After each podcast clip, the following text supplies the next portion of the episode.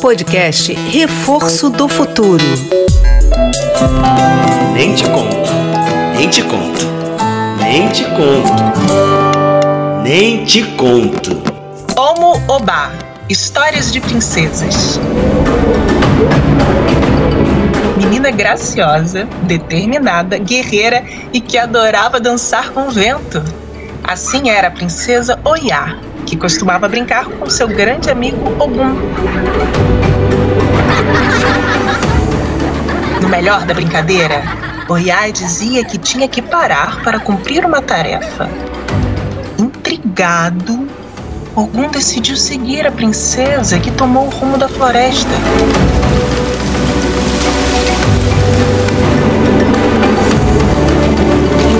Lá, ela foi para trás de uma árvore. O menino foi espiar e tomou um susto.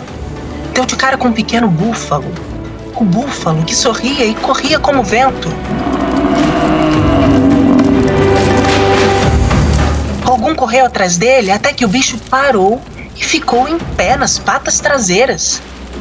Lá de dentro saiu Oiá.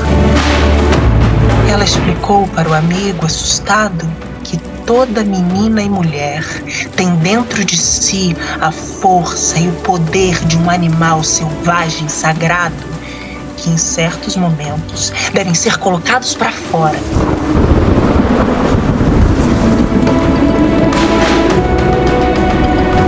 Mas essa força nem sempre é bem compreendida e por isso deveria ser mantida em segredo. E esse passou a ser o segredo de Oiá e Ogum. Ogum também era amigo de Oxum, uma princesa linda, perfumada, vaidosa e atrevida. O menino, mesmo criança, trabalhava muito e construía objetos importantes para a vida da aldeia, como as ferramentas agrícolas. Era tão bom que nem os adultos conseguiam fazer objetos como ele. Um dia, Ogum cansou de tanto trabalho e resolveu ir morar sozinho na floresta.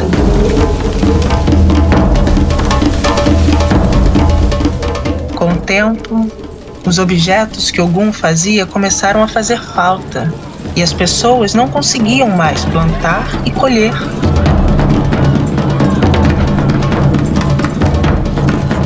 Os amigos tentaram trazê-lo de volta, mas ele botava todo mundo para correr.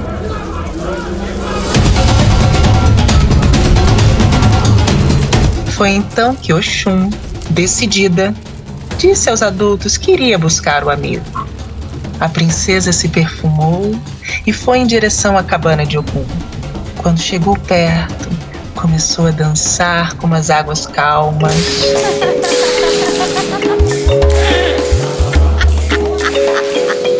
Com o movimento de seu corpo, seu perfume foi tomando ar e chegou até a casa de Ogum. Curioso, ele saiu e viu a amiga dançando e ficou hipnotizado. Oxum também cantou uma colmeia de abelhas e pediu que elas derramassem mel na boca de Ogum.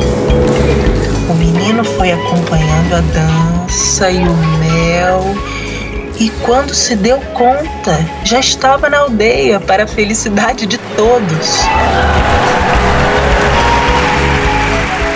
Longe da floresta, vivia Iemanjá, uma menina tranquila e equilibrada.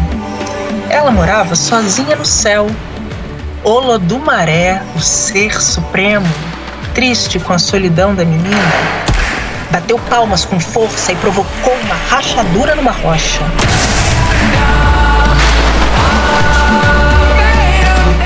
Água que saiu dali era tanta que criou rios, lagos, mares. Iemanjá achou tudo lindo e disse que queria morar ali.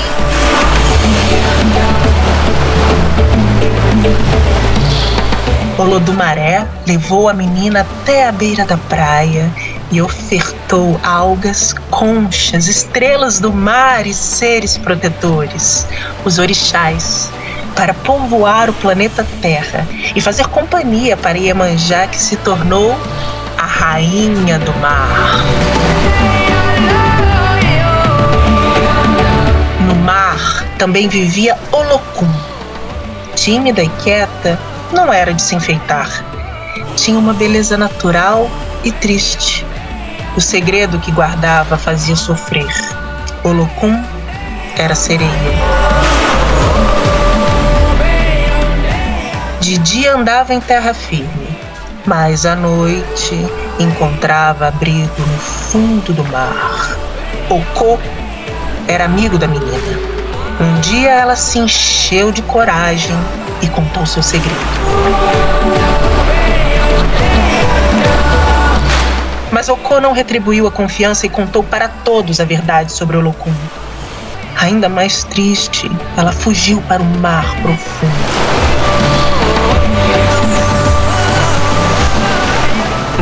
Profundo, Olocum encontrava com a Jexalugá, irmã mais nova de Iemanjá, ela adorava cavalgar nas ondas disfarçada de espuma radiante, tão brilhante que era capaz de cegar.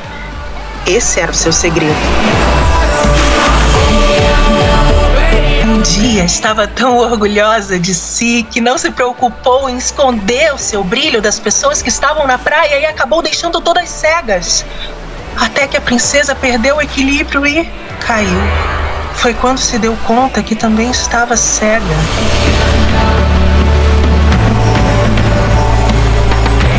Foi sua irmã Iemanjá que a resgatou.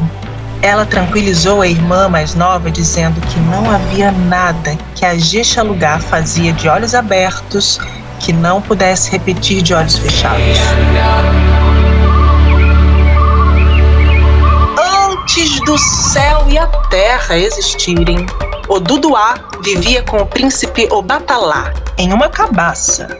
O lugar era apertado e todos os dias o príncipe ordenava que ela dormisse embaixo dele. Obatalá não gostava daquelas ordens e dizia que eles tinham que entrar num acordo, mas não adiantava. A coisa piorou quando eles ganharam sete anéis de ouro o Batalá queria ficar com a maior parte dos anéis e continuar dormindo em cima. Furiosa, Oduduá disse que era mulher e tinha os mesmos direitos do príncipe.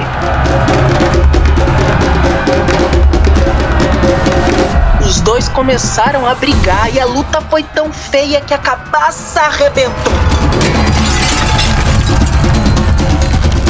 A parte de cima foi para o espaço com o Batalá junto. O Duduá ficou na terra, na outra parte da cabaça. E os anéis se espalharam pelo mundo.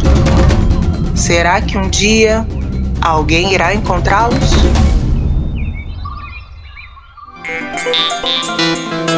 Podcast Reforço do Futuro.